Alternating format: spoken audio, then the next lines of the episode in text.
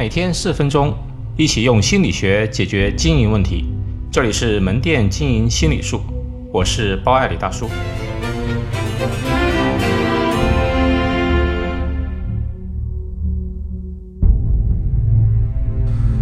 同城同品牌分店之间如何竞争？在同一座城市，同一个品牌的分店之间呢，往往也会存在竞争关系。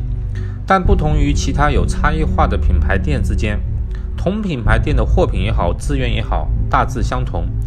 那他们该如何进行差异化竞争呢？营销的核心是定位，原因在于消费者只能接受有限的信息，且喜欢简单，讨厌复杂。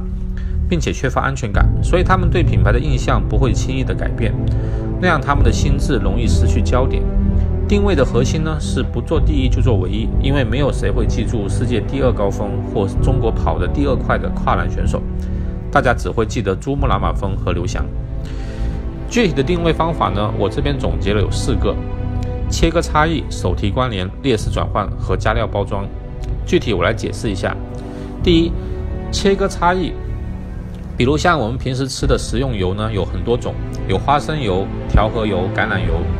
由于花生油呢有乳花这个巨头，调和油呢有金龙鱼，橄榄油有多利，所以假如你是一个生产食用油的厂，想混得好，就不能去做以上三以上三种油，要赶紧从中切割出一个新的类别，比如菜籽油，做到第一你就成功了。而这个做到这一点的呢，这个品牌叫长寿花。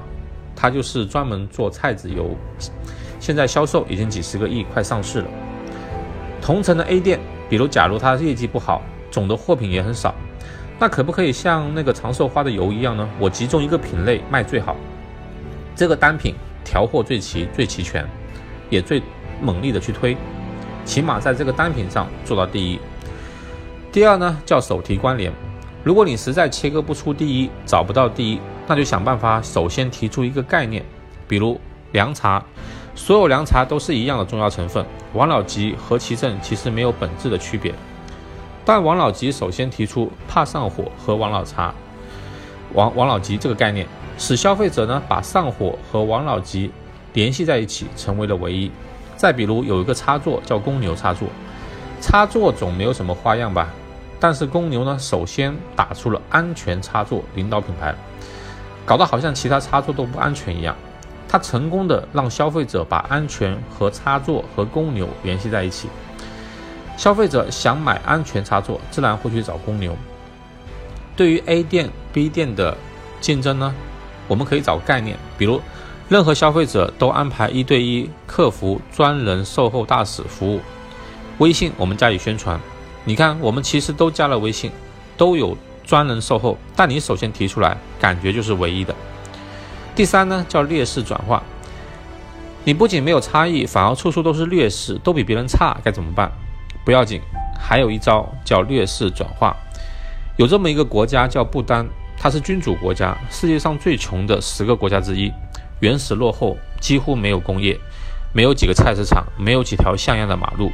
百分之九十的国民呢都是文盲，总之一切都很落后。那这样的国家如何发展经济呢？是否有点类似于我们说的差电没货，员工能力不行，硬件也一般，没人流？这个如何提升业绩？答案就是劣势转化。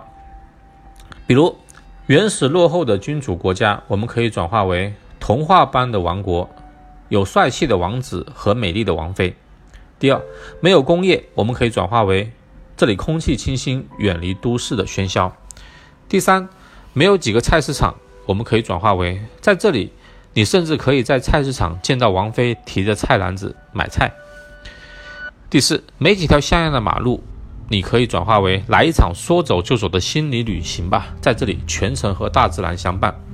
第五，全国百分之九十都是文盲，转化为你在路上可以看到每个人脸上充满善意的笑容，因为是文盲，所以只会傻笑。就这样，不丹成功的把自己打造成了世界知名的旅游胜地。在分店也是一样子，比如你的店人流量少，可以转化为什么呢？购物环境安静舒适，显得尊贵。所以呢，你要确保在 A 店里的每台客人进来呢，首先有两个员工伺候着。一个问先生是喝咖啡还是柠檬？这边请坐，需要纸巾吗？先生，你看我们这里的货全都有，你要什么我可以帮你拿过来。这样子的话呢，你的服务是不是就会更好呢？最后叫做加料包装。假如你以上三点都不具备，还有最后一招叫加料包装。想象一下，一个品质很好的钻石，拿一个破纸盒随便包一下；另外一个品质一般的钻石，拿一个漂亮有质感的盒子包装，并附一个卡片，写上祝福语。你会选选哪一个呢？所以外在的包装也非常重要。有个品牌叫冬虫夏草的吉草，很多地方的商家都在卖。为什么吉草卖的最贵？跟平时在批发市场卖的冬虫夏草不是一样吗？其实差不多，但重点就在于它的包装。其他地方的吉草呢，都是商店装个简单的盒子，然后呢你拿回去煲汤，但吉草呢却做成了超逼格的包装含片，一下子就高大上，销量大增。假如 A 店、B 店，B 店呢，一切都是常规的摆设，A 店是否可以加料包装一下呢？A 店的员工可以使用比 B 店更红的口红，包装盒和 B 店多一个漂亮的彩纸。情侣买东西，店经理亲自现场手写一个贺卡赠送。你看，洞察顾客内心的营销定位，哪怕是同城同品牌的分店之间，依然可以进行差异化的竞争。